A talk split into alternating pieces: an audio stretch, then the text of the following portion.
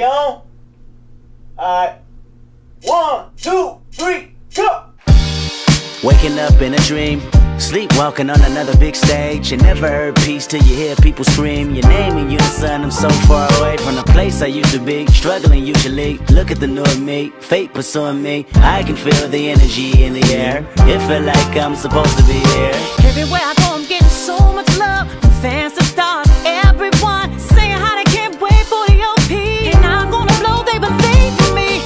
so good in what you do. Help somebody else get through. That's why I do the best I can because I know how blessed I am.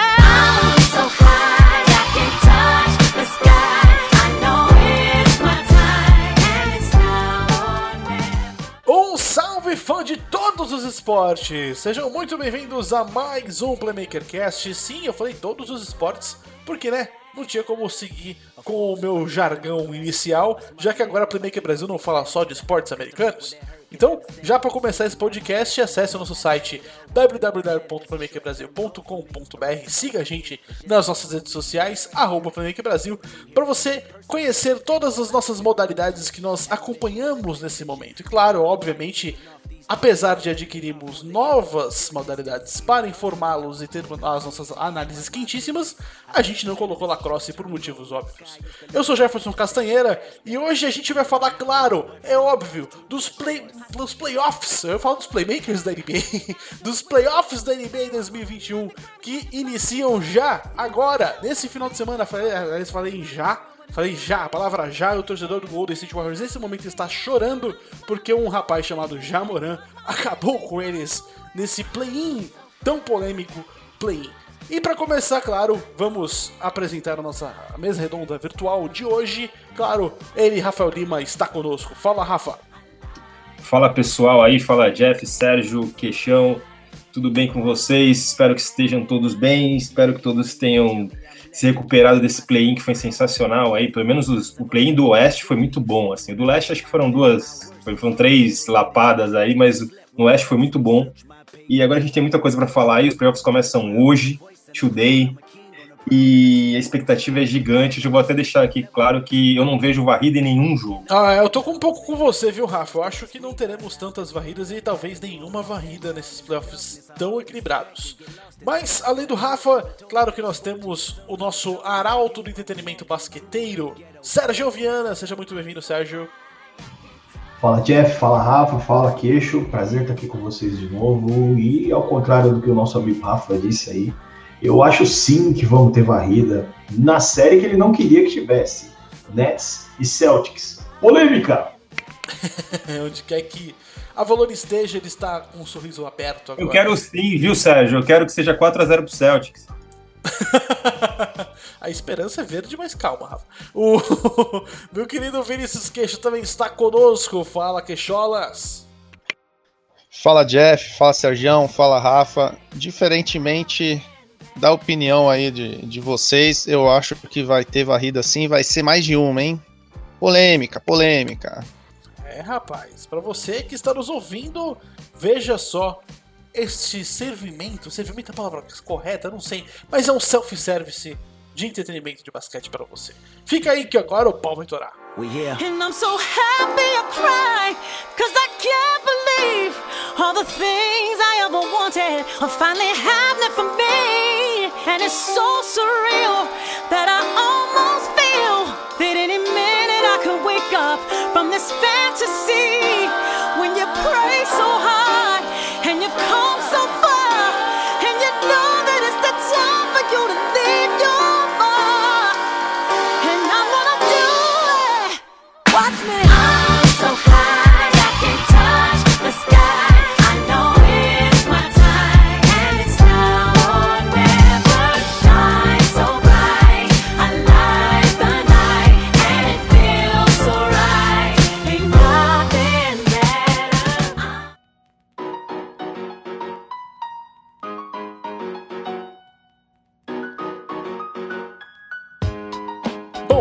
começando, claro, o nosso, as nossas análises sobre os confrontos desses playoffs maravilhosos que nós teremos da NBA 2020 e 2021. Vamos começar pelo leste. O primeiro do leste, Philadelphia 76ers, vai enfrentar o Washington Wizards, que conseguiu passar pelo play-in, graças ao Bradley Beal e também ao Russell Westbrook, e agora enfrentam o melhor time do leste. Meu querido Sérgio, você acha que o 76ers vai ter algum problema em enfrentar o Washington Wizards? Ou passa com tranquilidade demonstrando que o, o, o, favorecimento, na verdade, não, o favoritismo do, do, do 76ers é real. O que, que você acha, querido? Eu acho que os 76ers vão ter pouca dificuldade aí diante de um Wizards que melhorou muito nas últimas semanas, principalmente por conta do ajuste defensivo que o Brooks fez no time.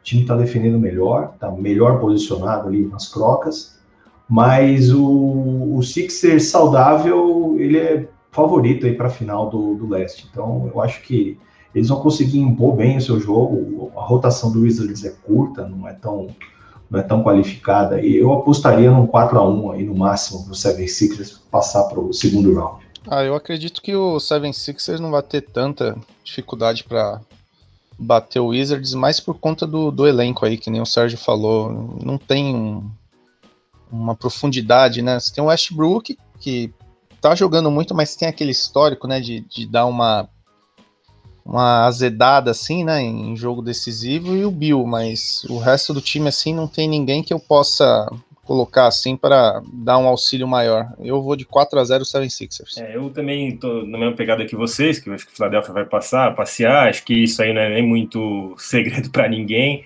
É, defensivamente, Philadelphia é uma das melhores equipes da NBA. Doc Rivers aí, como diz o Sérgio, Vanderlei Luxemburgo da NBA conseguiu formar uma defesa muito forte, coisa que o seu antecessor não conseguiu fazer, e por isso Filadélfia conseguiu a melhor campanha do leste, e por isso Filadélfia fez, está fazendo esse ano o que a gente achava que ia fazer ano passado.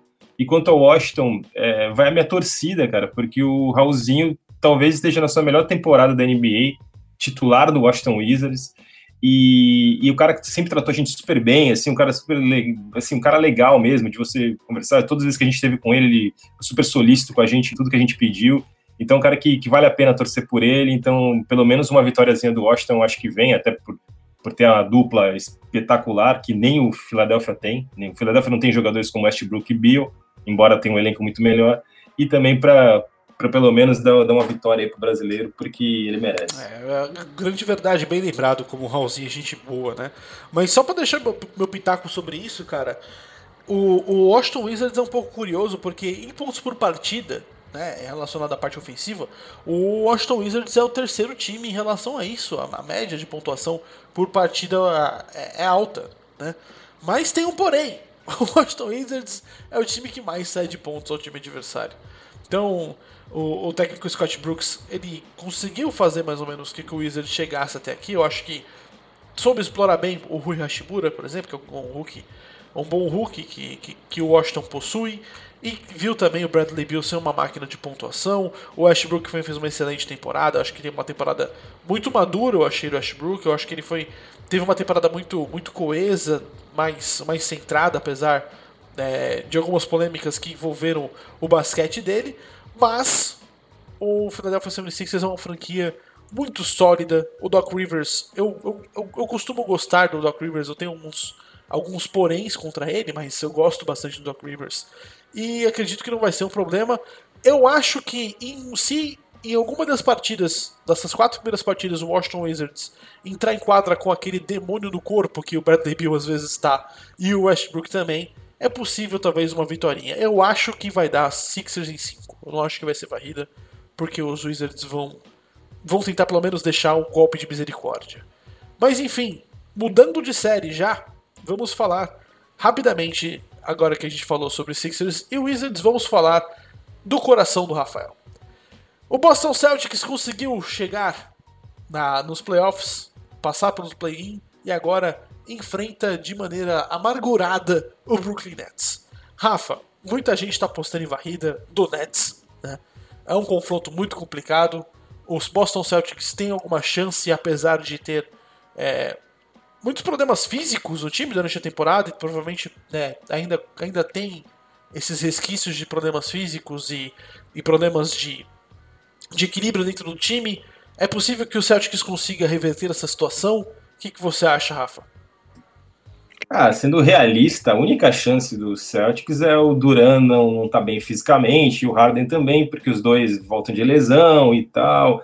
Enfim, então pode ser. Porque aí, se acontece algo desse tipo, o Kyrie Irving a gente já sabe que ele não é um líder. Então é um cara que vai canalizar o jogo inteiro sobre ele. O, o Celtics, o Brad Stevens já, já conhece esse estilo de jogo do Kyrie Irving. Então, se eles dependerem do Irving para passar pelo Celtics, eles vão ter um revés aí bonito. Agora, em condições normais de temperatura, eu acredito que não tem condições de do Celtics bater de frente com o Brooklyn Nets, ainda mais sem o Jalen Brown, vai fazer muita falta. É, eu não acredito em varrida, porque os Celtics jogando no TD Garden são muito fortes. É, eu vi, eu já vi adversários, por exemplo, quando os Celtics enfrentaram o Cleveland Cavaliers, eu não lembro o ano, os Celtics estavam, o, foi o ano que o Isaiah Thomas brilhou. O Isaiah Thomas não jogou aquele, aquela série contra o Cleveland Cavaliers. E mesmo assim, com uma cesta de três do Ierébico, os Celtics conseguiram ganhar um joguinho dos Cavs com um time muito ruim, assim. É, teve também a, a, temporada que os Celtics eram favoritos e perderam no meio da temporada o Irving e o Gordon Hayward. Mesmo assim, o time chegou na final com um time reserva. Enfim, esse time tem um brilho diferente. Assim, eu sei que pode ser papo de torcedor, mas é verdade.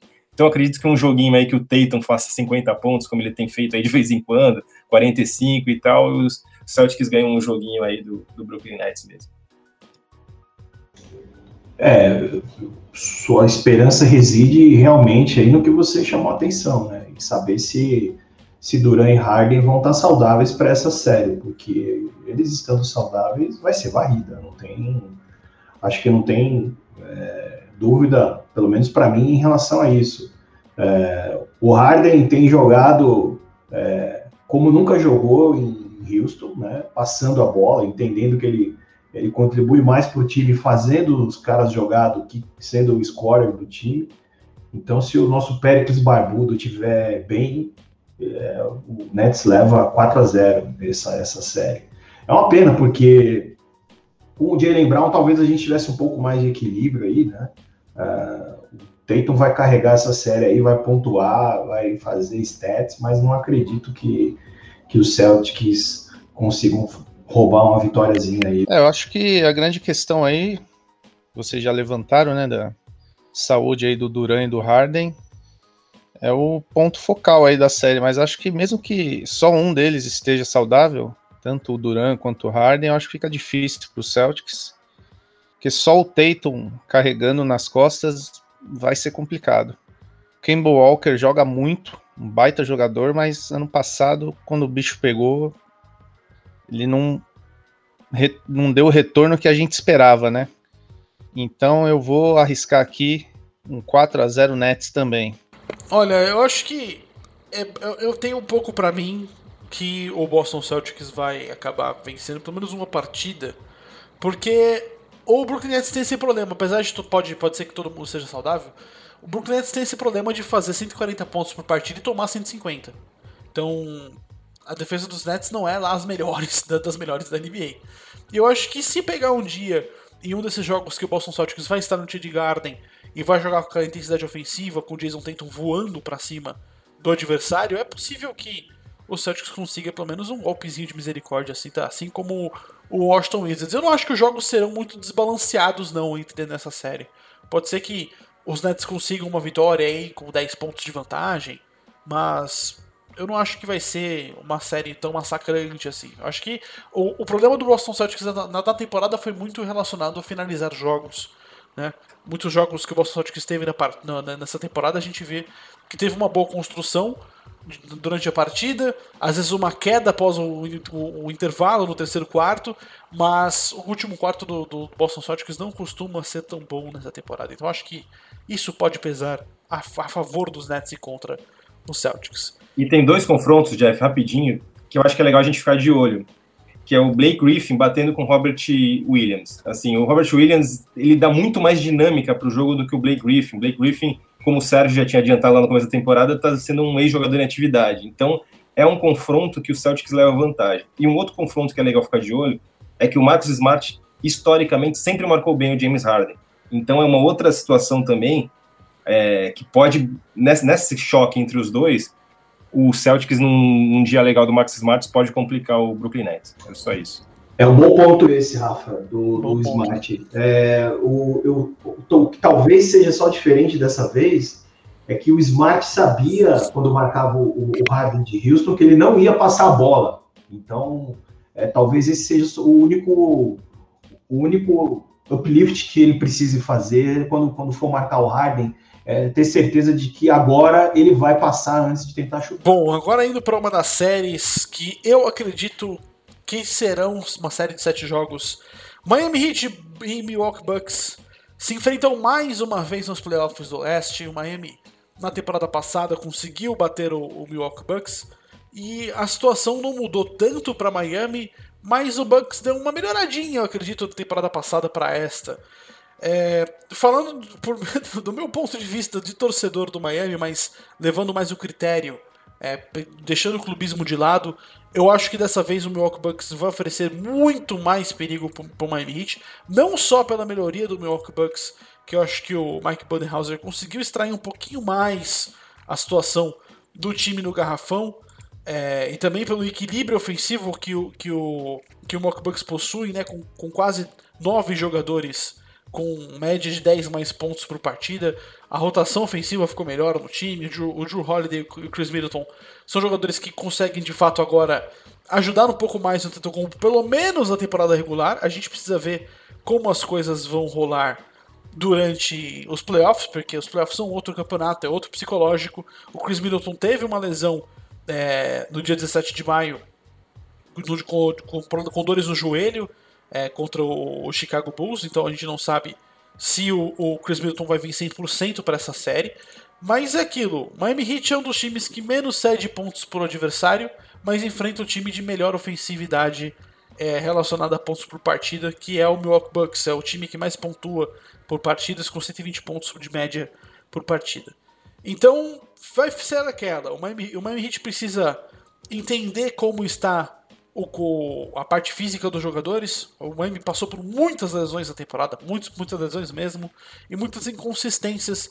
De todos os seus jogadores, talvez o jogador mais consistente do time foi o Ben Adebayo, apesar da média é, do Jimmy Butler ser maior em relação à pontuação, em relação a assistências e também a participação em quadra. O Ben Adebayo teve uma temporada muito sólida e então vai acabar ficando entre esses dois jogadores, o Butler e o Adebayo, para liderar esse time. O Tyler Hero cada vez mais mostra que é um jogador que é um gatilho rápido, que é um bom nome para ter em momentos decisivos, em bolas de três pontos, mas não deve começar jogando as partidas porque ele não é um armador de fato, né?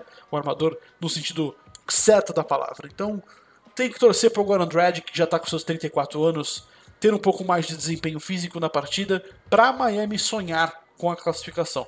Se esse tudo acontecer a favor de Miami, nenhum machucado, tivermos a, a, a, entrega maior do Goran Dragic, mais maturidade do time em quadra, que é um time muito novo, querendo ou não, eu acredito que Miami Heat consiga bater o Milwaukee Bucks em 7. Do contrário, se Miami não tiver esse tipo de equilíbrio defensivo e uma boa relação de armação com o Goran Dragic, que infelizmente poderia ter uma, um equilíbrio maior com, se caso o Vitor Oladipo estivesse saudável, é, o Milwaukee Bucks consegue passar de fato por, também por sete jogos. Acho que essa série não tem como não ter sete jogos.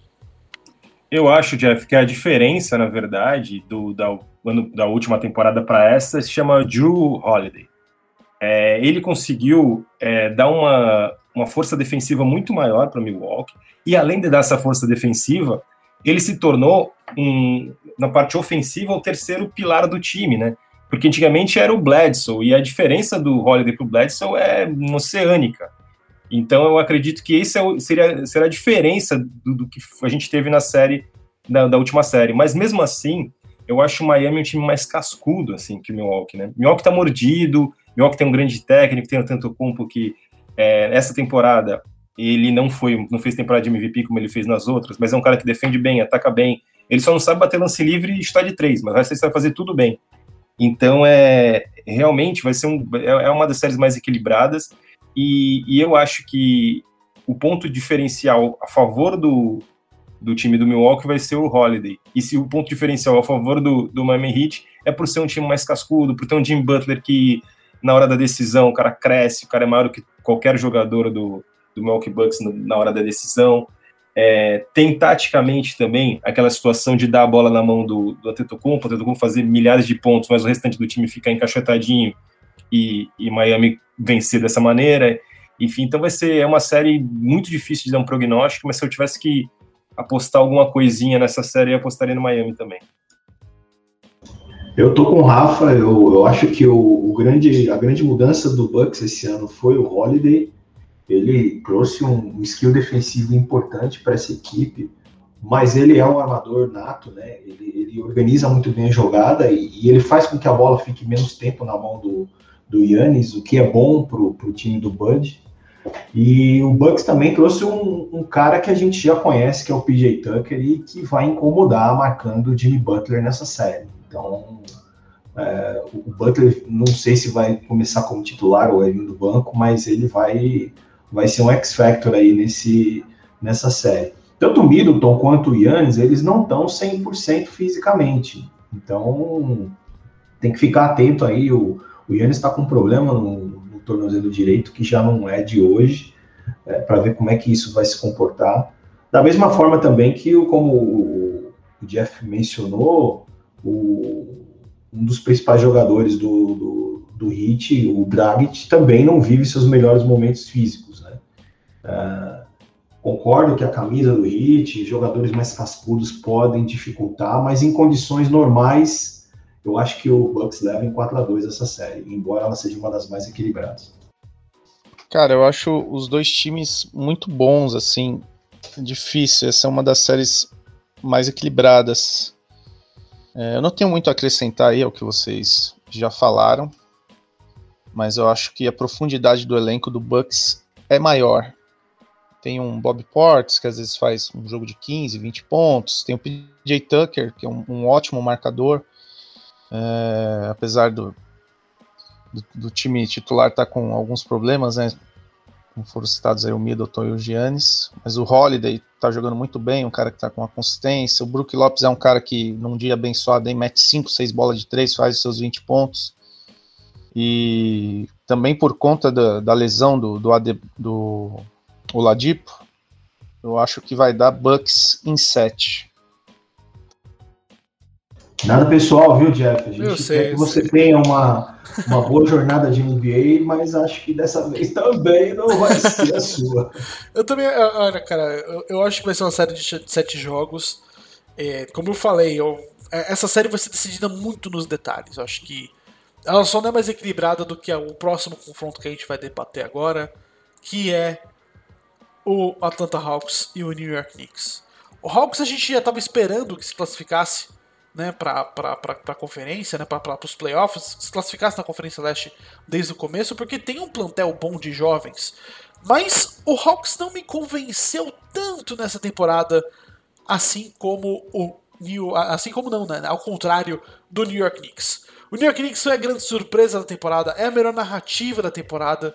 Quem para mim não, não, não, gostou de ver o New York Knicks chegar nessa, nesses playoffs, tirando quem é rival direto do, dos Knicks, é, para mim é um idiota, porque é muito bonito ver a, maneira que esse time se superou e chegou nos playoffs. Meu querido Rafa, a gente vê como tá funcionando esse basquete bonito dos Knicks, essa, essa basquete de entrega, e a gente vê o talento enorme que tem os jogadores da Atlanta Hawks, que eu acho que não estão não tá tendo tanta extração assim ainda. Não me convenceu tanto. É, desses dois, quem que você acha que acaba levando nessa série que promete ser eletrizante? Cara, o X da questão do Atlanta Hawks na temporada se chama Nate McMillan, cara. Ele conseguiu resolver a defesa, que é o que mais apanhava, assim. O cliente capelar com ele é, é um cliente capelar mais próximo do que era de Houston. Até melhor, assim, em alguns momentos, do que foi em Houston, assim. É um jogador que, que batalha pro rebote, um jogador que pontua, enfim, faz double-double toda hora, coisa que ele, anteriormente, quando ele começou no Atlanta Hawks, ele não fazia, assim. Além de tudo, trazer o Lou Williams para o time dá uma diferença absurda, porque você conta que você já vai ter mais de 20 pontos, na, você já sai com mais de 20 pontos da partida do teu banco. Então isso já é sensacional. Ter o Danilo Gallinari no banco é outro jogador também que, em diversos times seria titular. Então, assim, eu acho que o Atlanta Hawks tem muito mais recurso humano do que o New York Knicks. É, o New York Knicks, a história é linda, assim, a história de Cinderela mesmo, assim, o Tom Thibodeau, ele costuma fazer isso, é um cara que, lá atrás, até quando a gente falou antes da temporada, até falei, pô, é um cara que extrai o máximo do time e tudo mais, só que chega nos playoffs o cara arrebenta os jogadores porque não aguenta mais. A diferença de, de agora para quando ele foi do Chicago Bulls é que no Chicago Bulls ele tinha um time mais envelhecido e agora ele tem um time mais jovem. Então talvez os garotos aguentem. Mas mesmo assim, num, embate entre o Atlanta e, e Nova York, eu acredito que o Atlanta, pelo talento dos seus jogadores, por ter consertado, por Macmillan ter consertado a, a defesa, que era o grande problema do time, é, e por ter shooters tão importantes na, de três também, Trey Young. Você ter Trey Young e Lou Williams no mesmo time é, é dose para o time adversário defender isso aí. E enquanto que do outro lado, a força do New York Knicks no garrafão é maior, só que com o Capelá jogando bem também, isso acaba vai bater de frente, bater de frente com, com o Randall. Enfim, eu acho que é um, uma partida muito difícil para o Knicks. Eu acredito que o Atlanta Hawks vença e nem vai precisar de sete jogos. Ah, cara, eu acho que o Hawks tem muito mais jogadores que podem ter um dia iluminado do que o Knicks. O Derrick Rose tem jogado muito, cara. Os últimos, sei lá, vou chutar aqui, vai, mais ou menos os últimos 10 jogos, o Derrick Rose estava num nível absurdo. Só que o problema é que, assim, se você pegar os últimos 10 jogos, vai, mais ou menos, se o Derrick Rose faz 25 pontos, o Randall faz 15. Se o Randall faz 30, o Derrick Rose faz 15. No Atlanta Hawks, por exemplo, o Bogdanovich estava uma sequência de 25, de 31, de 28, de 27 pontos. Aí você tem o Trey Young que estava machucado, né? Por isso que ele estava fazendo mais pontos. Mas você consegue achar mais jogos, por exemplo, o Garinari é, 15 pontos, o Williams 12, o Trey Young 33 e o Bogdanovich 18. Só aí você já tem 60, 70 pontos. Tem o Capelá, tem o John Collins, você tem o Kevin Herter, que é um cara que sempre ajuda ali com 12, 15 pontos. É, um é ataque... muito shooter, né, Queixo? É muito shooter, cara. É muito shooter de qualidade, cara. E sabe, que, sabe um cara que eu não esperava, que tá jogando bem, tá com, se eu não me engano, tá naquele ele tá 50, 50, 90, né? Ele tá com 50% bola de 3, 50% de field goal e 90% de, de lance livre. Tudo bem que ele não tem tantos arremessos, ele jogou pouco tempo. O Tony Snell tá jogando bem lá com o Macmillan, cara. É, você pegar. É, então, porque se pegar a estatística, é absurdo. Aqui o Tony Snell é um cara que joga 15 minutos, né? Mas acho que por conta desse plantel assim, muito é, muito amplo do, do Hawks, e eu, eu ter gostado muito de ver o Knicks na, nos playoffs de novo, pro bem da liga, né? Eu acho o Knicks assim um time de tradição, tal. Eu acho que não vai dar. Eu vou chutar 4 a 2 pro Hawks, mas vai sangrar para eliminar o, o Knicks, sim. O Hawks, eu acho até eu acho que o Hawks no começo da temporada era como se fosse o Dallas Mavericks do ano passado, fazia muito ponto, tomava muito ponto.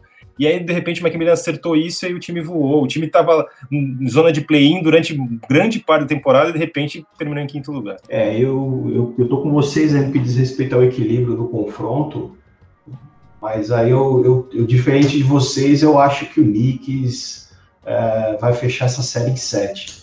É, eu, concordo 100% com o que o Rafa mencionou é, a respeito do impacto do Nate McMillan no, no Hawks. É, Bogdanovic não, não, não, tinha estreado até a chegada dele no, no, elenco, né? O nível do jogo do, do Bogdanovic, a chegada do Williams e o acerto é, no esquema defensivo que ele fez com, com o Capela realmente mudaram o patamar do, do Hawks. Mas eu, puxa, é, é muito equilíbrio. A rotação do, do, do Knicks ela é menor do que a do Hawks, como vocês mencionaram, né? Mas tem o Rose, uma temporada muito boa aí na final do, do Sexto Homem. É, sei lá, aqui vai mais pelo, pelo desejo de que essa história se prolongue mais um pouco, né, de ver aí jogadores como o RJ Barrett e o Julius Randle jogando o fino da bola juntos, o Derek Rose vindo é, reescrever um capítulo da história de novo com Thibodeau, então acho que mais por esse aspecto, um pouco de torcida aí, eu, eu acredito que o Knicks possa fazer um 4 a 3 e, e, e chegar na semi contra o, contra o 76ers. É, eu acho que se não tivermos lesões, acho que, né, porque o Tom Thibodeau, como a gente já conhece o estilo dele de explorar até o limite do físico dos jogadores dele, e isso vem acontecendo muito no, nos Knicks. É, se não acontecer lesões, eu acho que a intensidade vence a qualidade quando a gente tem momentos decisivos. E eu acho que dá Knicks em 7. Eu tô com, tô com o Sérgio. Eu acho que o Hawks me convenceu muito pouco essa temporada. Não gostei tanto. Eu esperava uma evolução muito maior de Atlanta nessa temporada. Eu acho que não aconteceu. E, enfim, vamos ver o que acontece. De toda forma, vai ser sensacional. Tem um problema em Atlanta que eh, os caras vão ter que resolver essa temporada, que é o, que é o Collins. Uh, a gente provavelmente aí, não tecnicamente, mas não vai ter espaço para duas estrelas. Né? Não, não, não vai. Então tem, tem, tem, esse pano de fundo aí que pode atrapalhar o Atlanta aí nesse, nesse, nesse momento, que é a necessidade de protagonismo do Collins em detrimento do, do time. Vamos dar uma olhada nisso também. E talvez o Collins, depois, uma, uma, uma, fora da temporada, né? Quando, free, quando tiver free agency, abrir a janela de troca, quem sabe o Hawks consegue fazer até uma negociação para trazer mais jogadores, né? Que eu acho que o Hawks nesse momento precisa de jogadores veteranos. Tem muito, tem muito jovem lá. O Enfim. Collins deve ser o favorito para trade exception do Celtics, aí todo mundo fala isso. Ah, ah. aquela! Oh, Lá vem Dani Ainge! Vai, gente! Se consagra! Ele tá guardando porque esse ano ele sabia que não ia arrumar nada, então falou, vou guardar para ano que vem. Vamos lá, Dani Ainge. É o, é o Cat Online, o Dani Ainge. Puro Cat Online. Enfim, Mudando de conferência, vamos para o Oeste. Utah Jazz e Memphis Grizzlies. Ontem o Memphis. Ontem não, né? É que nós estamos lançando esse podcast nesse sábado, dia 22 de maio. Ontem, dia 21, o Memphis Grizzlies abateu o Golden State Warriors e Stephen Curry, que eu estou com muita dó do nosso querido Curry. É, o Jazz, que teve, na minha opinião, o basquete mais assim vistoso no sentido de fundamento em quadra enfrentará o Memphis Grizzlies cheios de jovens. Queixo, você como um grande apreciador do basquete raiz, você vê que o Utah Jazz pode ser parado pela vontade de Jamoran? Ou você acredita também numa opinião que eu possuo, que se teremos alguma varrida, a varrida será nessa série? Bom, Jeff, por mais que eu goste muito do, do esquema defensivo do Memphis, é um time muito novo, né? E Ontem mesmo, no jogo contra o Warriors, a gente viu que ele estava ali 10 pontos, 11 pontos na frente, ali com 3 minutos para o final. Ele não conseguiu matar o jogo, né? Ele deixou o Golden State chegar. Isso porque o Golden State é um time limitado, né? Não é um time que está na, na, sua melhor fase. Então, por conta disso, eu acho que não, não vai dar para o Memphis fazer muita coisa, não. O Utah Jazz, eu concordo com você, o Utah Jazz junto com, o Suns, para mim, são os times mais legais de assistir, assim, são completos, são bons no ataque, bons na defesa. O, o Jazz até mais que o, que o Suns. E a gente tem dois jogadores né, do elenco, tem o Joe Ingles e o Jordan Clarkson disputando aí o prêmio de, de sexto homem. Então é um elenco muito bom, né? Você tem o Rudy Gobert, o Royce O'Neal, um cara que tá jogando muito bem defensivamente. O Mike Conley é um cara que espero que ele cresça, né, aí nos playoffs. É um elenco muito profundo, né? Teve alguns nomes que chegaram depois. O Ilyasov é um cara que faz ali seus oito pontinhos vindo do banco. O Derek Favors é um cara que não é muito bom no ataque, mas na defesa ele é ok, né? Pode ajudar ali para descansar o Gobert. Eu acho, eu acho que vai ser 4 a 0 pro Utah. Eu vou na linha do, do, do, do Queixolas também, pessoal. Eu acho que o Jazz não vai ter muita dificuldade para bater o Memphis nessa série. É, embora eu, eu tenha, tenha acompanhado nessa reta final mais jogos do, do Grizzlies e, e me surpreendeu bastante a evolução do time. Virei fã aí do técnico Taylor Jenkins. Defensivamente ele mostrou bastante, bastante repertório aí, né?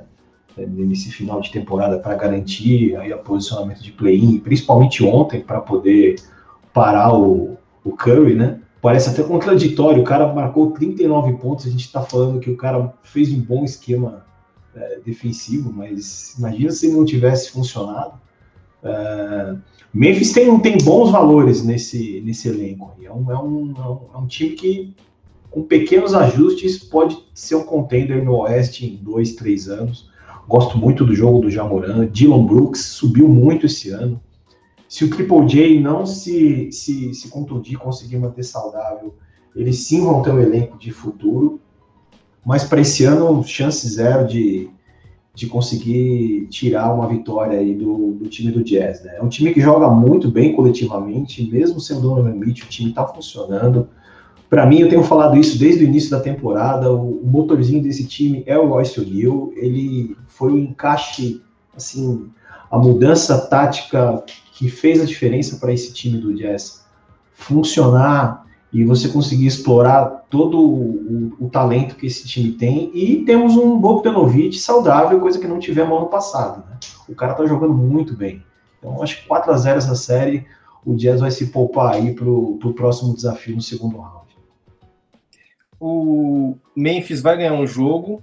É, o Jazz sem o sem o Donovan Mitchell, ele não tem nenhum jogador que consiga desequilibrar a partida como o Jamoran consegue. Não que ele não tenha jogadores para isso, mas ele não tem.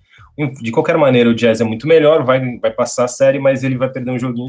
Bom, eu acho que nessa série, como eu já disse, vai ser tranquilo para o Utah Jazz passar pelo Grizzlies, porque o Jazz tem uma coisa que o Grizzlies pode ter no futuro daqui a uns 2, 3 anos, que é a maturidade tática sólida de ter um excelente técnico também e de também ter esse basquete que eu acho que o Jazz é hoje é o Spurs 2.0 quando o Spurs tinha esse, esse basquete de fundamento tão funcional. Eu vou manter a palavra para o queixo no próximo confronto porque ele é o torcedor de um desses times. O Los Angeles Lakers passou do Golden State Warriors é, no play-in com uma bela partida de LeBron James, mas claro, mais por final, porque acredito que o LeBron James na partida começou meio fora de ritmo, assim como todos os Los Angeles Lakers, mas o Los Angeles vai enfrentar a grande sensação do Oeste, que é o Phoenix Suns. Em confrontos diretos nessa temporada, o Phoenix Suns venceu duas vezes e o Lakers venceu uma. As duas vezes que os Suns venceram, é, apenas em uma delas estava o LeBron James. O, na partidas, nas partidas, tem dois pontos que eu gostaria de levantar. Um ponto. Chris Paul tem média de 11 assistências por partidas contra o Los Angeles Lakers nessa, nessa, nessa temporada. Então o Chris Paul é o grande garçom, é o grande motorzinho desse time que pode conseguir atrapalhar os planos de Frank Vogel. E outra estatística. Quando o, o Anthony Davis joga contra o, o, o. Eu esqueci o nome dele, o DeAndre Ayton. Quando joga contra o DeAndre Ayton, o Anthony Davis engole o, o, o Ayton de maneira absurda. Então, temos duas chaves aí, na minha opinião, que podem determinar o que pode ser o grande derradeiro motivo de ambos esses times irem para o sucesso. Meu querido Queixo, você como torcedor do Lakers, acredita que o Suns pode, de fato, a, não, ter, não ser tanto um problema assim? Você está otimista? Ou você acha, muito pelo contrário, que o Suns vai eliminar o atual campeão da NBA? Cara, eu acho que o Suns vai tirar o Lakers, cara.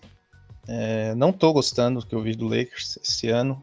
Tudo bem que a gente teve as lesões aí do Anthony Davis, teve a lesão do, do papai, mas depois que o Drummond veio, o time não tá legal.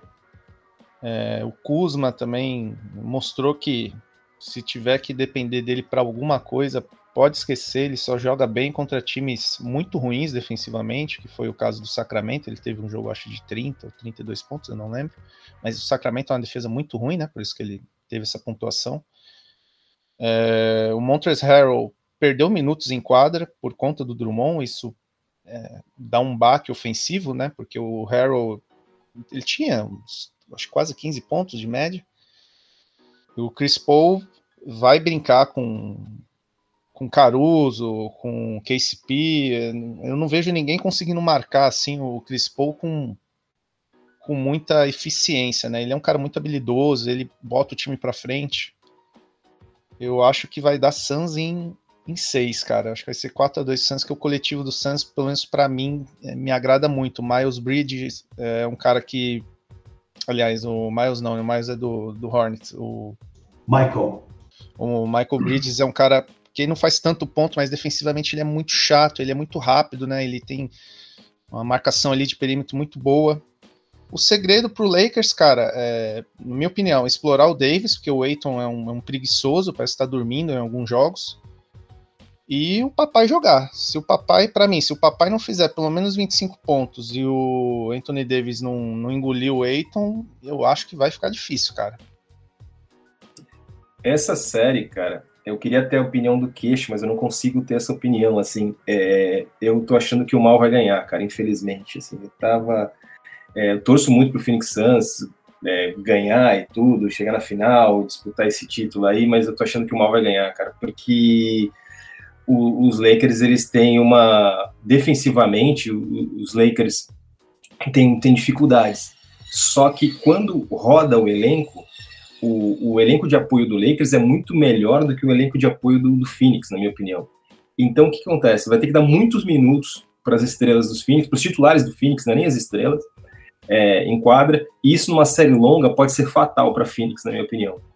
E, e além de tudo, é, na hora do vamos ver, assim, se o LeBron tira uma bola de três no meio da quadra, como ele fez contra o Golden State, enfim, o Anthony Davis come o Aiton com farinha, como o Jeff falou, então, é, eu acho que no final, no detalhe, vai ser no talento. E, e, uma coisa que me deixa pior nessa situação é que, na minha opinião, essa é a final antecipada do Oeste. Eu acredito que o time aí que passar deve ser o time que vai ganhar o Oeste, na minha opinião. Então, é, eu estou bem temeroso com essa série. Eu acho que vai, vai ser uma série longa, mas eu não sei não. Acho que vai dar. O mal vai ganhar, acho que vai dar Lakers.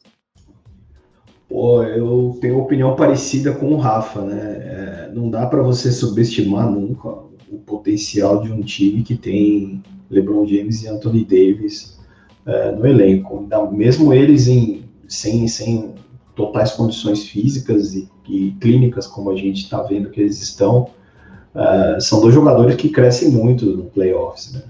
É, eu tenho, eu, para mim reside aí a, a diferença dessa série é, a gente tem um, um, Phoenix Suns muito equilibrado, um baita trabalho do Monte Williams, para mim, favoritíssimo aí a, a, técnico do ano, mesmo com a história linda do, do Thibodeau. Uh, e o bom trabalho do Queen Snyder, mas eu torço para o Phoenix Suns muito para que o Chris Paul é, encerre sua carreira com um anel, né? Tem um pouco mais de, de saudosismo aqui, mas é, eu, tô, eu tô com o Rafa. Eu acho que o mal vai ganhar. E aí é sim a final antecipada do, do, do Oeste. A chance do Phoenix Suns, para mim, reside em limitar o tempo, é, aumentar o tempo de quadra do Drummond, né? porque com o Drummond em quadra, é, o Phoenix Suns vai conseguir espaçar melhor e, e diminuir o risco aí de, de, de, o, de o Davis engolir o, o DeAndre Ayton, né? E o, a dupla Booker CP3 segurar os jogos, né? Porque no, na rotação eu não diria nem que eles são tão melhores, mas você tem mais opções no Lakers, você tem um Caruso, uh, você tem o próprio Raro que perdeu espaço com a chegada do Drummond, você tem mais opções para manter a intensidade do time durante a rotação. Lamentavelmente, eu acho que dá Lakers em 7. Só vou discordar de vocês sobre o mal. Só isso. essa é a única concordância que temos aqui. Você está em minoria, meu caro Queixolas. É, eu, eu, eu, eu, eu, vou, eu não vou mentir, eu acho que o Sérgio já sacou isso, porque ele adora me azucrinar nos nossos grupos de WhatsApp. Eu sou um cara que eu odeio o Lakers com toda a minha força, um dos times que eu mais tenho rivalidade é, falando como torcedor, tá, gente? Pelo amor de Deus, não sei separar as coisas. Mas como torcedor de Miami, eu, eu sofri muito com o Lakers, sofri muito com o Kobe Bryant castigando o Miami Heat. Eu tenho, então eu tenho ter aquela raiva em, é, dentro do meu coração. Mas eu sou o LeBronzete. Então, eu vou mentir, eu gosto pra caraca do LeBron James. Pra mim, ele é o cara, talento geracional. Pra quem não viu Jordan, viu, viu, viu James. Então, eu acabo sempre, tipo, eu odeio Lakers, mas puta, tudo bem se passar tudo bem. Torço um pouquinho de leve pro sucesso do Papai Lebron. Mas eu acho que, agora falando de maneira analítica, eu tô com o Sérgio tô com o Rafa. Eu acho que o Lakers passa porque a única coisa que tiraria o Lakers, na minha opinião, desse confronto seria uma lesão ou um desgaste físico do LeBron ou do Anthony Davis. O de restante, eu acho que o, o Lakers tem o segundo ou terceiro melhor time da, do, da Conferência Oeste nesse momento, completo. E ainda assim, discutivelmente para muitos ainda é o melhor se todo mundo tá saudável. Vamos ver o que vai acontecer. É o time a ser batido, né, pessoal? O Lakers, em, se, eles tiveram esses problemas físicos e clínicos ao longo da temporada e ainda assim quase se classificam em sexto ali, foi no detalhe, né? quase escapam do play-in. Tiveram muita dificuldade para bater o Warriors numa partida em que o LeBron James jogou a bola para o alto e caiu ali, cara. Então, é, é, é aí que está a diferença de, desse time. Nesses momentos, os caras têm cresce. caixa, né? Tem café no bule, cresce, são jogadores experientes nesse tipo de jogo é, e que pode fazer diferença contra o Phoenix Suns, que há muito tempo não tinha, acho que 5, 6 anos, não participa de playoffs. Né? Você tem aí, tirando o CP3 e o Jay Crowder, jogadores com zero experiência nesse tipo de jogo, né? Então, é, infelizmente, digo isso infelizmente mesmo, porque eu, assim como vocês, detesto o Lakers, o mal angelino poderia ser eliminado né, da, da face da terra, mas vai, dar Lakers em 7. Excelente. Mudando de confronto, o Denver Nuggets, o time do provável MVP Nikola Jokic, eu acho que tá entre o Jokic e o Embiid esse MVP, apesar de a gente vai falar sobre MVP daqui a pouco. É, Nuggets e Blazers estarão fazendo esse confronto que também promete ser um pouco equilibrado, mas é aquilo. Eu tenho muita dó do Damian Lillard, cara. Acho que o, o Blazers tinha que ter um time melhor. O Terry Stotts também é um cara que. Olha, eu, eu não sei, viu, Rafa? O que, que, você, que, que você acredita que pode acontecer nesse confronto entre o terceiro e o sexto da Conferência Oeste? Jeff, eu vou surpreender agora todo mundo aí, cara, porque eu acho que vai ser o confronto mais equilibrado desses playoffs. Tem outros que eu acho que vão dar sete jogos, como a gente já conversou aí, mas eu acho que esse aí é o, é o que eu cravaria, assim. Se eu tinha que escolher um que vai dar sete jogos, eu acho que é esse. É, eu acho que a lesão do Jamal Murray é, é, ruim, porque é um cara que nos playoffs cresceu no, no, na última temporada.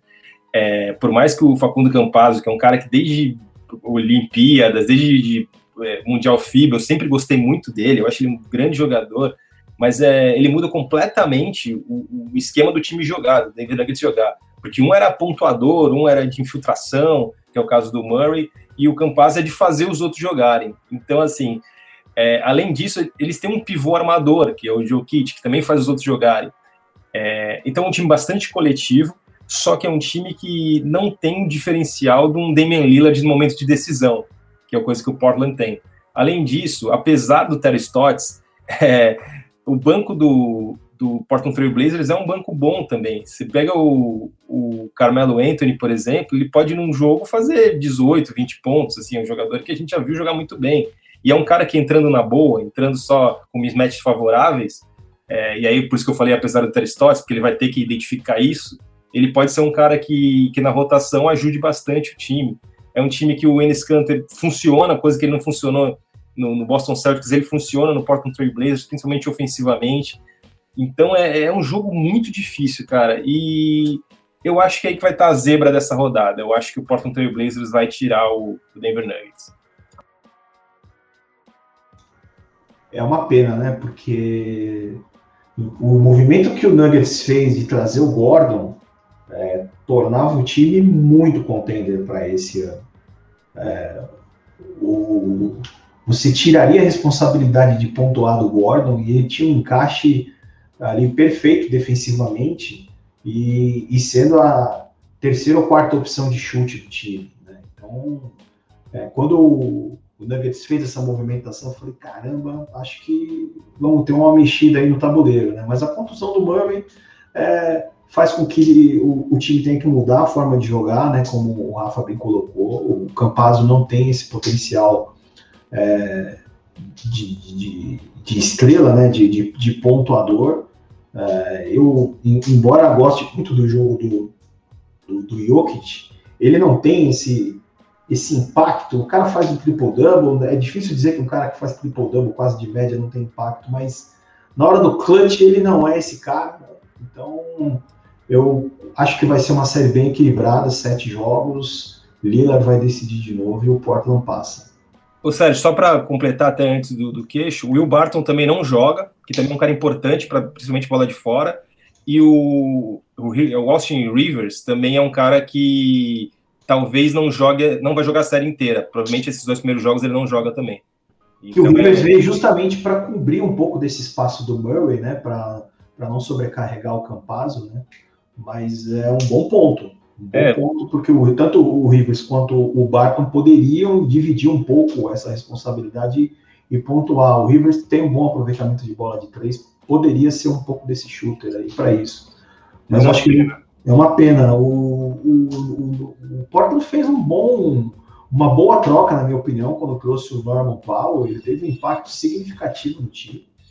Ah, o Carmelo vindo do banco, junto com o Canter ali, deixa essa rotação um pouco mais equilibrada. Ah, o Portland é um, é um time que também sofreu muito com, com contusões, né? O McCollum ficou muito tempo fora. O Covington não estava bem saudável. O Covington não se encaixou ainda desde que voltou para o Blazers, mas mesmo assim, eu, eu, embora tenha esse equilíbrio, o Blazers eu coloco como, como favorito para ganhar em 7. É, e só uma coisinha, o Michael Porter Jr., eu acho que é o cara que vai herdar os pontos do Jamal Murray, mas por ser muito jovem, talvez é, pese um pouco para eles playoffs. Tá com 19 pontos de média, tem subido muito desde a, do playoff do ano passado, o potencial de jogo dele. Mas tô com você, falta casca, deve dar Blazers mesmo. Olha, acho que por conta da, das ausências aí do Murray e do Barton, eu acho que vai dar Blazers também. Eu acho que o Lillard e o McCollum, quando precisa jogar, eles jogam. E o Enes Kanter tá bem. Carmelo, um cara que vem do banco, às vezes faz seus 20 pontos. O problema do, do Blazers para mim é o Stotts. Já deu, já passou, acho que tem que procurar outro técnico. Ele não tá sabendo explorar o time da maneira correta. Eu acho que o elenco do, do Blazers não é ruim. Chegou o Norman Powell aí, que é um, um ala que tá numa fase muito boa ali, um, bom shooter. É, eu acho que o Stotts já tá na hora de sair. Acho que se o Blazers quiser alçar voos maiores aí, tem que procurar um técnico um pouco mais ousado. Mas acho que dá Blazers em 6. 4 a 2 pro Blazers aí. Rapaz, gostei muito desses palpites de vocês, viu? Coisa, coisa bela, coisa linda de se ver. E agora vamos falar do último confronto da Conferência Oeste, que eu acho que aqui mora a verdade. Los Angeles Clippers e o Dallas Mavericks. São dois times que de fato a gente vê que chegaram aqui nessa, na- nessa temporada de maneira muito equilibrada, ambos os times, né? O, é o- é o confronto do quarto contra o quinto. E eu falo pra vocês: existem dois times de Los Angeles, um eu odeio e o outro também. Só que esse outro também, eu acredito que seja uma farsa muito grande e que não vai chegar a lugar nenhum. Então, nessa série, eu acho que o Dallas Mavericks vai surpreender novamente, vai colocar o Clippers no lugar dele de novo e o Dallas vai passar. O que, que você acha, Sérgio? Cara, eu eu tenho um amigo, o torcedor do Clippers, que a gente conversa muito, né, sobre sobre o, o time. E eu, eu, eu detesto esse load management que o pessoal faz em torno da diva, é, né, Kawhi Leonard. Então, da diva, Impressionante. muito bom. Cara, impressionante Excelente. como Fora que ele é mó cara no profile, quietão e tal, o Sérgio já esculhamba. Maravilhoso, maravilhoso. Mas, mas pensa bem, gente, esportivamente, cara, é, você não sabe quando o cara vai jogar, você não, não, não cria um- um- uma força ofensiva que você possa falar assim, puxa vida, vamos contar com esse cara hoje. É, eu imagino a frustração do Paul George, né, tendo que carregar o time num jogo num dia e no outro dia tem que passar a bola pro Leonard, cara. É, sei lá, eu acho isso bem estranho. E se você olhar o elenco do Clippers, cara, porra, é um elenco que tinha que estar voando, meu. É um elenco muito qualificado. Eles melhoraram do ano passado para cá. É, fizeram aí um.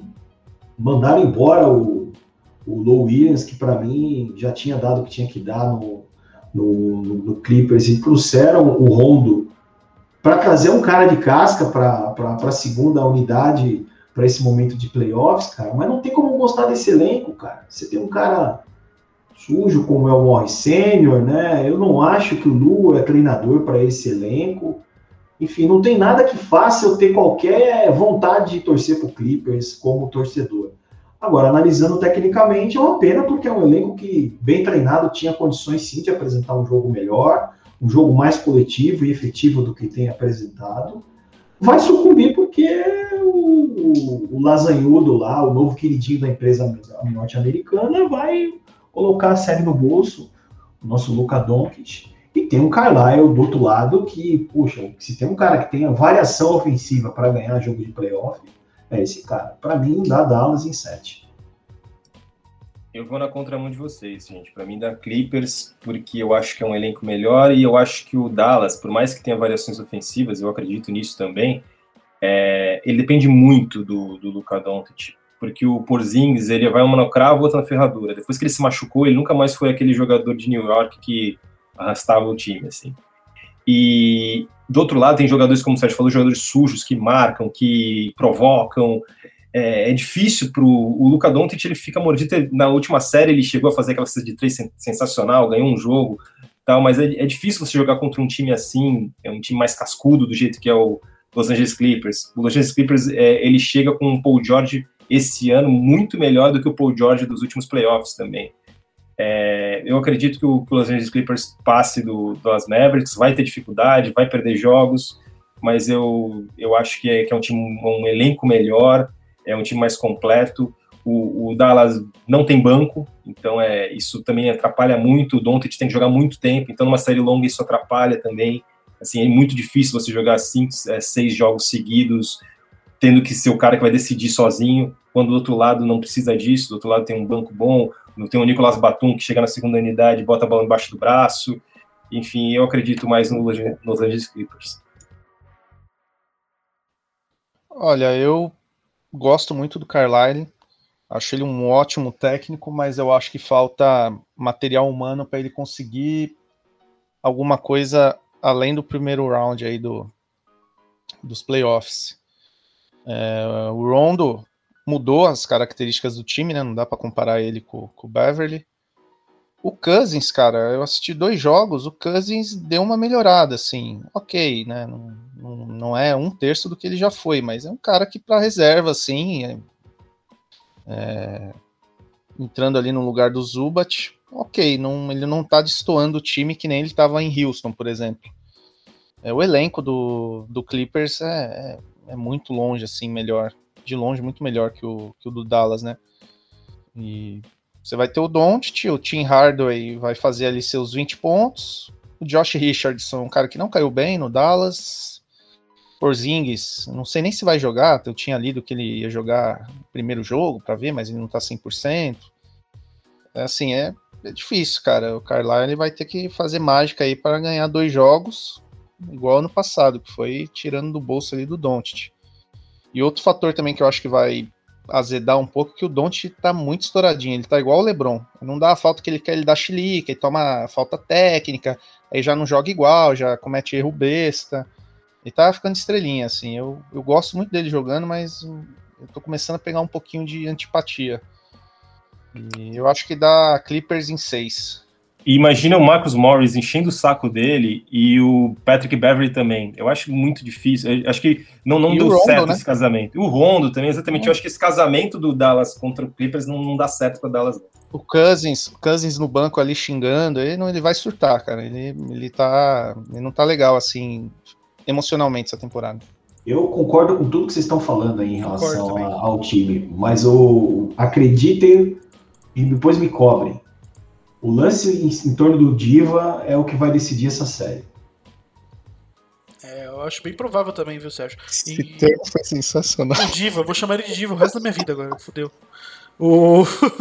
Mas é, porra. Eu, eu, concordo com o Sérgio, cara. É, todo mundo vai, vai, pra, vai a forra. O próprio LeBron James, com quase 38 anos de idade, tá jogando aí todo, toda a partida, se machuca, volta ainda nem 100%. E o cara, porra, o Kawhi Leonard, na boa, cara, você é um cara extremamente atlético. Não vai jogar todos os jogos, por quê? Você é pago pra isso. Eu sei que o calendário é um pouco agressivo da NBA e isso deve mudar. Mas tem, tem que ter tratamento diferenciado. Tô, tô, com, tô com o Sérgio. É por isso que eu acabo torcendo um pouco contra, contra o Clippers também, porque é um pouco inadmissível, eu acho um pouco de falta de respeito. Tem uma, tem uma galera do San Antonio Spurs que acompanha aí, que eu converso bastante também, que fala que o problema da contusão dele é crônico e ele não tem como jogar sem dor todos os jogos. ah, E, e pode ter sentido isso, mas não, não, não diminui o problema do título. Explica, mas não justifica. entendeu? sim, É mais ou menos nessa linha. de fato. Aí eu concordo, aí eu concordo também com você.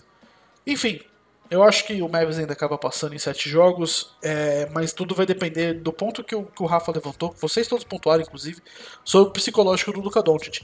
É, eu acho que é nessa série, contra jogadores extremamente mais, entre aspas, com todo respeito, do sentido da palavra de sujos, que o Luka Doncic pode mostrar quem ele é.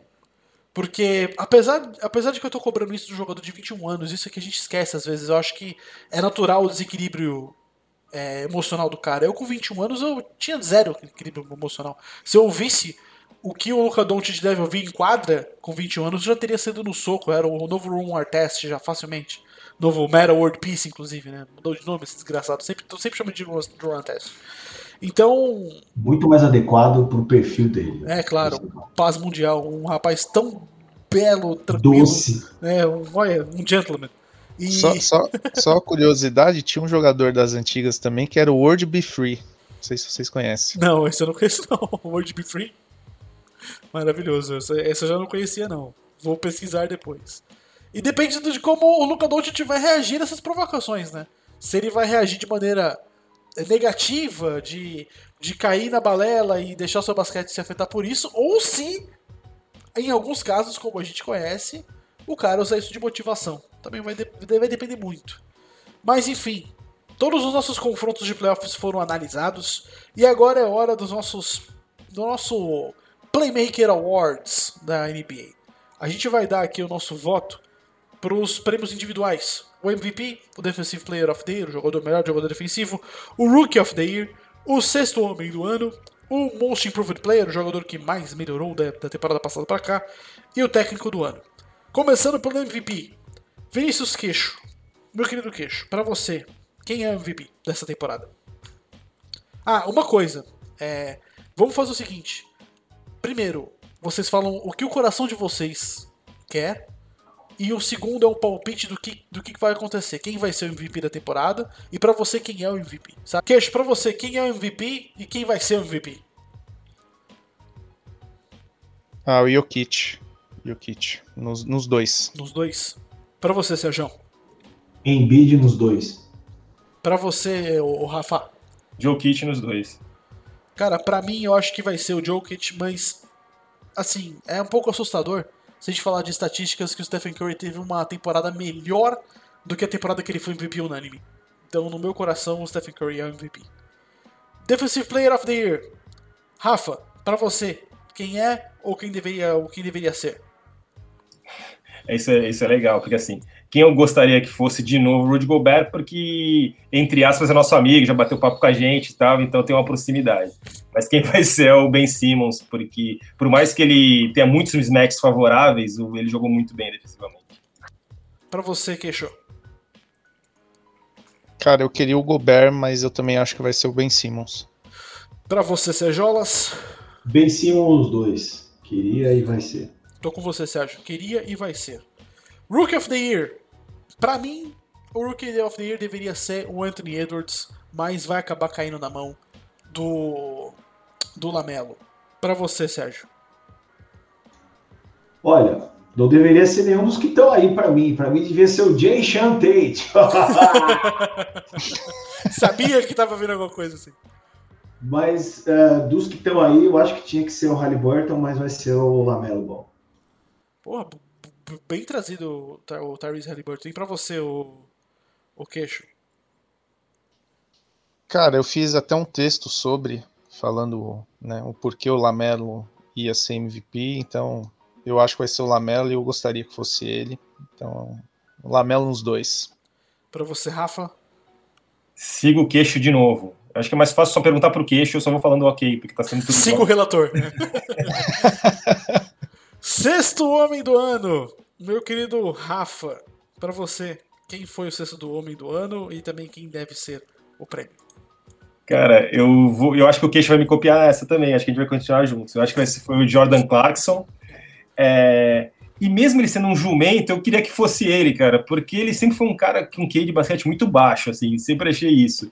E o Queen Snyder, cara, puta, o cara conseguiu fazer ele, ele ser um pouco mais inteligente pro jogo, assim, eu acho que o Jordan Clarkson merece. Pra você, queixo? Cara, do fundo do coração eu queria o Derrick Rose. Mas eu acho que vai ser o, o, Jordan Clarkson, mesmo ele tendo, entre aspas, apenas 42% de field goal, né? Mas vai ser o Clarkson. Para você, meu querido Sérgio. Queria que fosse o Derrick Rose, mas eu acho que vai ser o Jordan Clarkson. Sigo o relator também. Coração diz Derrick Rose, porque para mim o Derrick Rose merece o mundo, e mas vai acabar sendo o Jordan Clarkson. Clarkson também eu acho que vai ser isso. Bom, agora vamos falar sobre o, Most Improved Player of the Year, o jogador que, que conseguiu melhorar mais, eu acho que aqui temos uma unanimidade, né? Alguém vai falar alguma coisa além de Julius Randle? Se for falar, eu já vou mutar.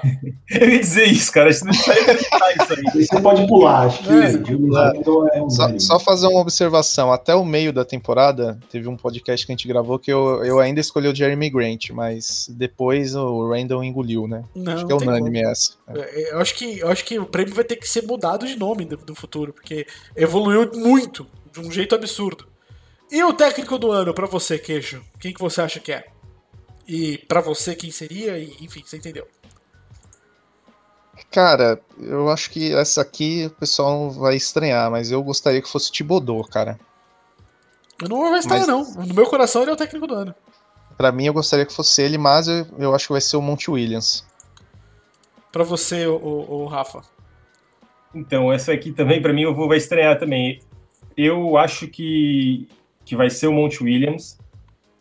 É, eu vou ficar muito feliz com isso, porque o Monte Williams é um cara que falou com a gente, já falou com a Playmaker, então é legal. É, eu, eu, fico brincando, o Rudy Gobert falou com a Playmaker, agora o Monte Williams e tal, porque as, as, pessoas que falam com a gente, a gente acaba ficando mais. A gente acaba gostando mais, né? Então, quando o cara respondeu nossas perguntas, fizemos coletiva com ele, então foi muito legal em relação a isso. Só que eu gostaria que fosse o Queen Snyder, porque é um cara muito trabalhador, é um cara bom há muito tempo, né? E um cara não ganha esse prêmio, mas é um é um cara que é sensacional. Assim, o Queen Snyder é um cara que eu queria que fosse treinador do meu time, embora eu goste muito do treinador do meu time. Gostar do Brad Stevens é foda. Ô, Sérgio, pra você, cara, quem que é o técnico do ano? Ai, o Rafa parece o Danny Ainge com o elenco dele. Ele adora até o Brad Stevens. Eu, eu, gosto do Brad Stevens, mas acho que já deu, mano. Pô. Eu gosto, eu me apego para aquele time. Tá pegadaço com o Brad Stevens. Nossa, cara, isso deve ser contagioso. Eu gosto do, do Danny Ainge, eu gosto do Doc Rivers, eu me apego ali. Não, tem não, Doc Rivers eu também gosto, não vou mentir. Eu gosto do folclore. Mas você, Sérgio, quem que é? Eu, eu, embora tenha toda a narrativa da história linda do Knicks, é, eu acho que o trabalho do Monte Williams já é bom há mais tempo ali com aquele time, né? Já é o segundo ano. Então, eu queria e eu acho que vai ser o Monte Williams o técnico do ano. É, eu acho que eu, eu sigo um pouco com você, Sérgio. Eu acho que, de fato, é, a gente tem a narrativa maravilhosa dos Knicks. Eu acho também que, que o Monty Williams deve ser congratulado, mas o Rafa me falou um argumento que fiquei pensando agora. O Queen Snyder realmente merecia um prêmio desse, cara, pelo conjunto da obra da carreira dele. E, porra, se ele não ganhar agora com o time dele liderando o Oeste, quando é que ele vai ganhar, cara? Então, eu daria prêmio pro Snyder e eu acho que vai acabar ficando com o Williams. Enfim, pulando dos nossos awards, dos nossos prêmios individuais, a gente vai para um quadro rápido nosso aqui chamado Saindo do Muro. Eu prefiro ser essa metamorfose ambulante do que ver aquela velha com os peitão caídos sobre o muro. Meu querido Rafa, com Clay Thompson, onde o Golden State Warriors chegaria? No máximo passaria na primeira fase de playoffs. Ô, oh, louco, pra você, Queixo. Olha, cara, vendo a temporada do Curry, eu acho que o Golden State, dependendo da chave aí, mordia até uma finalzinha, viu? Mas vou ficar com o Rafa, concordar com o Rafa. Acho que segundo round aí. Beleza. Sérgio, para você. Semi, semi do Oeste também. Ia, ia melhorar bem, mas não, não chegaria na final, na minha opinião. Certo. Eu acho que chegaria no máximo a final de conferência. É, Jason Tatum será MVP algum dia, ô, ô Sérgio? Não. Rapaz. Polêmica pra você, queixo. É, o Jason Tatum vai falecer, segundo o Jason Tatum. Oi, oi, oi, voltou? Voltou? voltou, voltou. Ah, voltou, foi voltou. mal. Deu uma, deu uma travadinha aqui. Tudo bem. Vou, vou bater palma aqui. É, eu só peguei o começo. O Tatum, se ele vai ser MVP futuramente, né? Isso, isso. Tá, beleza. Olha, eu acho que o Tatum tem teto pra isso. Eu acho ele um, um ala assim sensacional. Eu gosto muito dele. Acho a maior burrada que eu vi em draft do Lakers foi pegar a desgraça do Lonzo Ball em vez de pegar o Tatum. Eu acho que possivelmente daqui uns dois, três anos, se ele não ganhar, ele vai brigar, vai estar ali no top 3. E pra você, Rafa? Eu acho que a resposta todo mundo sabe, né, torcedor do Celtics? Sim! Fanático. e vou, vou só falar uma, coisa, uma coisinha a mais aqui. Cara, ele vai ser o nosso Paul Pierce. Ele vai ficar aí sofrendo, sofrendo, sofrendo. Aí vai chegar um, um ano aí que vão contratar dois caras pra ajudar ele e, e ele vai ser campeão. E vai ser isso aí. Torce pra ele ser o Paul Pierce e não o Ray Allen. É, eu acho que ele vai ser MVP, sim. Aí pegou. Aí pegou. Hoje o bullying do Rafael tá qualificado. O Ray Allen vai ser o Giannis Antetokounmpo. A gente vai pegar ele em algum, algum momento da vida e vamos dar um título pra ele. Depois ele vai embora pra Miami aí ser campeão de novo.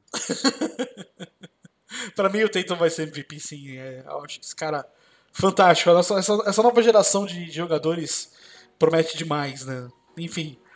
Ô, Queixo, como o Westbrook vai ser lembrado na história, hein, cara? Olha, é difícil, viu? Porque tem muita gente que dá uma vangloriada nele. Eu gosto muito dele naquele período ali que ele foi MVP, que ele carregava o Casey nas costas depois que o Durant saiu. Puta, eu adorava ele, cara, porque ele era um pouquinho menos o estimula, né? Como diz, roubando aí a, a nomenclatura que o Sérgio deu para ele, né? Eu adorava ele nessa época, eu achava ele um cara que jogava pro time. Hoje em dia eu, eu o enxergo como um, um cara que só vê estatística. Tanto é que eu já vi até no Wizards ele brigando porque o cara não deixou ele pegar o rebote, né? O, inclusive foi o Robin Lopes. E eu acho que assim, tá entre os grandes aí, né, estatisticamente, mas para mim vai ser lembrado assim como um jogador que teve um auge pequeno e depois jogou com o nome, para mim, mas eu acho que a mídia vai dar uma endeusada assim, vai colocar ele no Hall da Fama.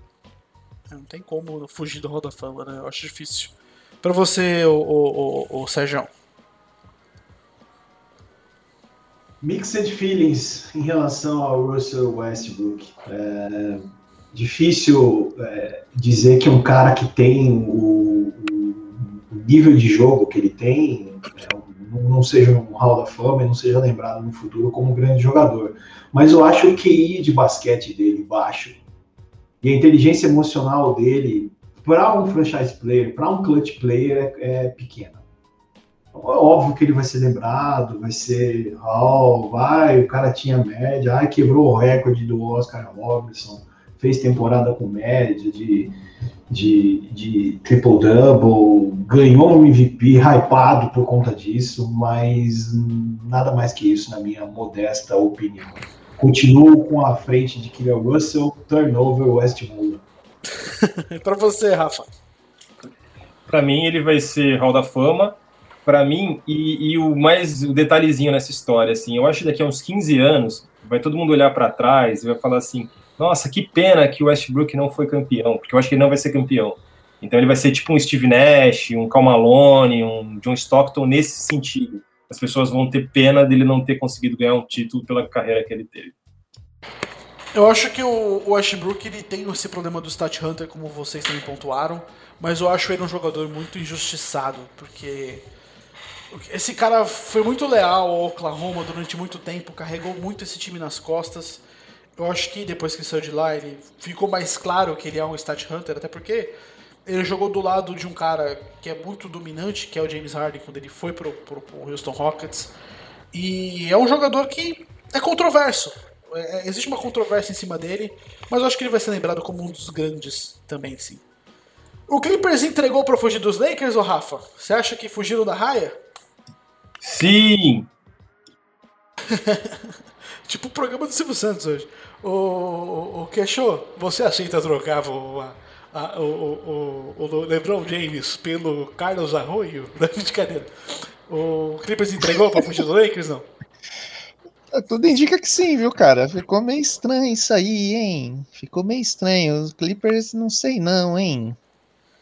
É, e pra você, Sérgio? Cara, foi vergonhoso a entregada que os caras deram no último jogo.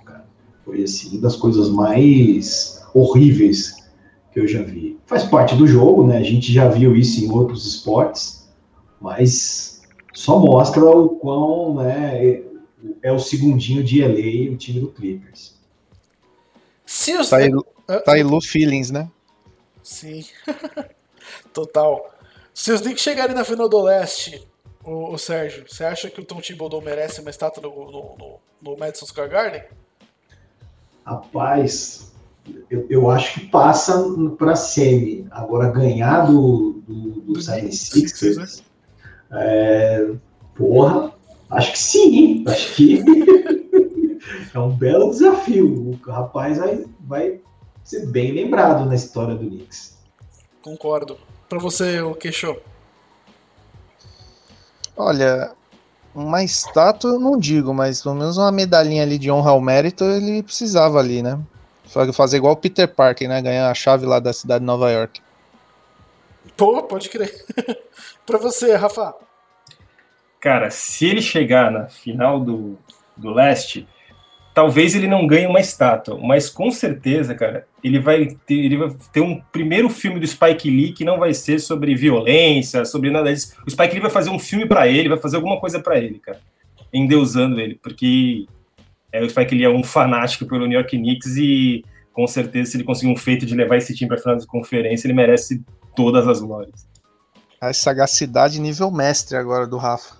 Pô, lembrou do, do nosso querido Spike Lee, um dos melhores diretores e é interessante porque assim, né? Eu, eu, eu, sempre brinco dizendo que o Lakers é o Flamengo da NBA e o Knicks é o Corinthians. São os times queridinhos da imprensa norte-americana. Mas eu, eu acho que é, é importante para a NBA ter o Knicks forte novamente. Estava né? muito fora do, do radar na Conferência Leste e no, e no cenário da NBA.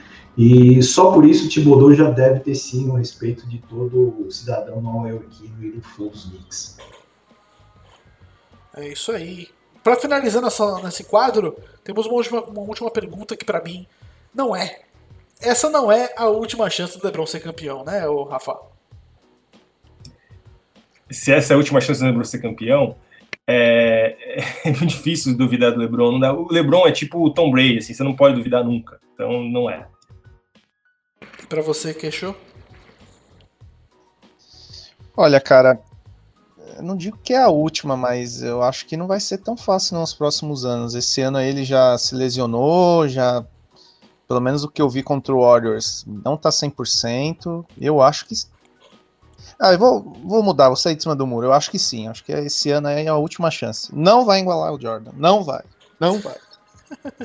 para você, Sérgio. É a última chance dele ser campeão essa temporada? Eu acho que não. Cara, é, eu acho muito forte. Muito forte. É, ele tem mais uns 4 anos de NBA ainda. Tem muita coisa acho... pra rolar. O Jeff, é, questão... é, uma análise ou é o coração que tá dizendo?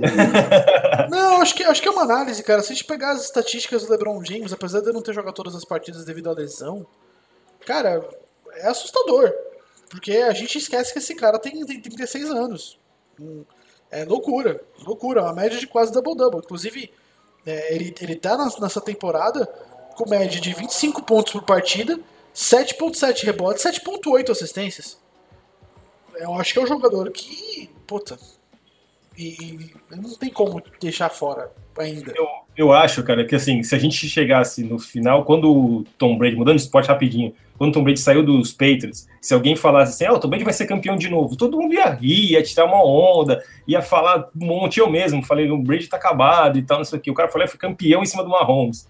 Então, esse tipo de pessoa, que é o, que é o LeBron James, que é o que é o Tom Brady e tal. Não tem como ser contra uma pessoa dessa. Por isso que eu digo, é a única coisa, se for pela, pela razão, eu diria, não, é a última chance. Mas não dá para duvidar desse tipo de gente, cara. Não, não dá pra duvidar, não, cara. Eu tô com você, Rafa. Não dá, não.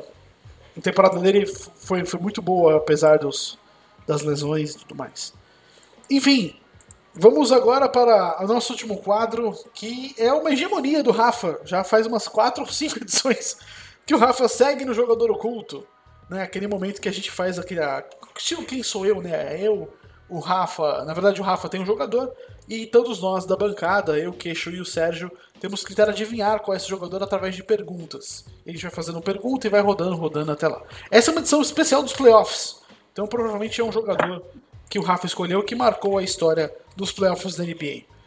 Vamos fazer na ordem. isso, Jeff. Exatamente isso. Perfeito. Vamos fazer na ordem então. Queixo, Sérgio e eu. Tá bom? Are you ready? Eu tô redado. Vocês estão ready? Verdade. Então beleza. Então, bora, começa aí, queixo.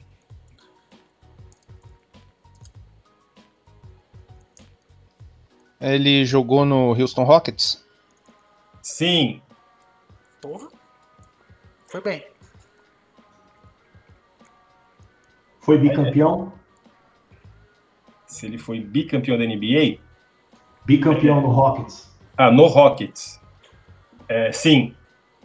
Puta, Vocês vão acertar rápido. já, assim. já sei, eu acho que eu já sei quem é, mas eu não vou arriscar, porque senão Então eu perco. Mas, ah, Não, você pode arriscar e depois volta de novo pra você, se os outros não tem é, é o lá de on? Não. Ah, tá é muito na cara se fosse. Mas agora vocês vão acertar, vocês têm Eu muito posso tempo falar? pra sei quem é. Não, mas primeiro é o de queixo, depois se Isso. for pra você. Respeita Ele, ele é ala, ala pivô? Ala ou ala pivô? É, tem que ser um dos dois. É, vai, ele, é- ele é ala pivô? Não, Hum, Robert Horry. não. Caraca. Bom, ele é, ele é americano? Sim. Vai, queixo. ele é locutor lá da TNT? Não, mas eu sei quem você tá pensando. Vai, sério. Ele foi campeão pelo Spurs? Sim. Mario Pode L. Ah, ele mesmo, acertou. Olha só. Você, você- você tinha que esperar todo mundo rodar pra Pô, depois fazer o desculpa, palpite. foi mal. Mas isso foi isso, é isso mesmo. Mas Mario. tudo bem, não tem problema, não tem problema. Acho que Ah, o próximo sou eu. Vocês vão, vocês vão comer o pão que o diabo amassou agora. Mario Só- L, olha, grande Mario L. Eu confesso que eu achei que era o Robert Horry. Aí depois, é, ela pivô? Não. Aí eu falei, putz, mano, deve ser o Smith lá, né? O Ken Smith, isso aí. E só pra dar um- uma pitadinha histórica aí de por que eu escolhi ele dos playoffs, é por causa do beijo da morte na semi do, contra o Phoenix Suns, no jogo 7. Tava empatado e ele foi lá e meteu uma bola de três e ganhou o jogo. Foi ali que o, que o time conseguiu ser campeão. Foi naquele jogo que o Houston Rockets conseguiu ser campeão, porque depois ele passeou nas, nas outras nos outros confrontos. É, ele não era muito bom, não, assim, pra ser sincero. É um jogador, pra mim, ok, assim, esforçado, esforçado. Ah, Mas ele foi Deus decisivo. do céu. Ai, meu Deus do céu. Eu posso falar com propriedade que eu tenho mais idade que vocês e eu vi jogar, cara. O Mario L era um jogador muito bom. Eu também gostava muito dele. Ele não era espetaculoso, não era aquele cara que, que tinha uma plástica de jogo, mas era muito eficiente, cara. É, Sim. eu, eu acho ele esforçado, assim, não, não acompanhei, né, porque eu sou mais novo que o Sérgio, mas o pouco que eu vi, assim, eu vi as finais, né, de 95 contra o, o Knicks, e, cara, assim, achei ele ok, achei ele esforçado, defensivamente ali ele, ele é chato, cara, mas ofensivamente achei ele nada demais. Mas ele é um cara clutch, cara. Clutch, É. exatamente. É. Ele ele é clutch. O interessante você falar do beijo da morte, né? Porque também tem uma frase desse dessa série que é nunca subestime o coração de um campeão do Hall da Fama agora, Rudy Tomjanovic. É, foi- é. esse, essa série foi muito legal. É, esse ano da NBA foi muito legal porque veio, vieram, foi o ano que o Jordan voltou, mas que ele voltou pela metade e tal. Enfim, foi, foi um ano bem. é, foi, um- foi um momento bem legal da NBA e, e o Sérgio ele deve muito ao Michael Jordan para o Houston Rockets ter títulos, porque senão ele não teria nenhum se o Jordan não fosse jogar beisebol. Polêmica! Mais uma para o próximo podcast. Eu acho uma boa, boa, boa pauta. Boa pauta pra... A gente tem que fazer. A gente em breve vai, vai- ficar no ar já, hein? Pra gente fazer um podcast EC. Só com, só com suposições. E Boa. se o Chris Bosh não pegasse o rebote do, do, do, do LeBron James no arremesso de três pontos que deu a bola pro Ray Allen matar contra o Miami? LeBron ainda seria uma sumidade? E tem muitas coisas. a gente É, se o. Portland Trail Blazers tivesse Draftado o Michael é, Jordan. draftado Michael Jordan, seria uma outra história completamente diferente. Se o Derek Fisher não tivesse feito aquele game winner, o San Antonio tinha seis títulos. Olha aí. É, então, Muita coisa. Tem muita Bacana. coisa. Isso é muito legal. Aproveitando, aproveitando que vocês falaram do Rudy Tomjanovic, não sei se vocês sabem dessa história, teve um jogo, eu não lembro o ano, foi nos anos 70 ainda, que o Tomjanovic estava jogando mó bem, cara, essa temporada. E aí teve uma briga, foi Lakers e, e Houston, teve uma briga, ele foi separar, ele tomou um soco de um pivô, acho que é Kermit Washington, e, cara, desfigurou o rosto dele. Depois disso, ele nunca mais jogou igual, cara. Ele caiu assim, tipo, é, notavelmente de, de desempenho. E eu fiquei sabendo disso depois, né? Que, vendo o vídeo e tal. E pegando a história do Tomjanovic, assim, eu fiquei muito feliz dele ter sido eleito aí pro, pro Hall da Fama e de saber que aconteceu isso com ele e ele conseguir ter sido campeão como treinador. Aí fica a curiosidade aí. É uma história bem triste, cara, porque ele tomou acho que 17 pontos no rosto, velho. Caraca. E ele foi separar e ele tomou um soco, velho. Tem vídeo no YouTube. Depois coloca Washington ver- versus Tomjanovic, cara, é uma burdoada lá Mike Tyson, velho. Você acabou de ouvir o Playmaker Cast. Muito obrigado pela sua audiência e pela sua paciência. Acesse nosso site www.playmakerbrasil.com.br e também não esqueça de seguir a gente nas nossas redes sociais, arroba Playmaker Brasil. Lembre-se, se espirrar, saúde. Acabou, acabou o programa, acabou.